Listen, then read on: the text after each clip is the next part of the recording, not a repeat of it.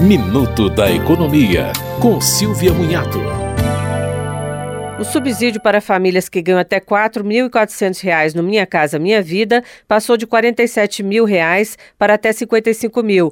O valor máximo do imóvel vai variar entre 190 mil reais para cidades com menos de 100 mil habitantes e R$ 264 mil para municípios com população de 750 mil habitantes. Já o valor do imóvel, que pode ser comprado pelas famílias com renda entre 4.400 reais e 8 mil reais mensais, passou de R$ 264 mil para até R$ 350 mil em todos os estados. No caso dos juros para famílias com renda de até 2 mil reais, eles passaram de 4, 4,25% ao ano para 4% nas regiões Norte e Nordeste e de 4,5% para 4,25% nas regiões Sul, Sudeste e Centro-Oeste.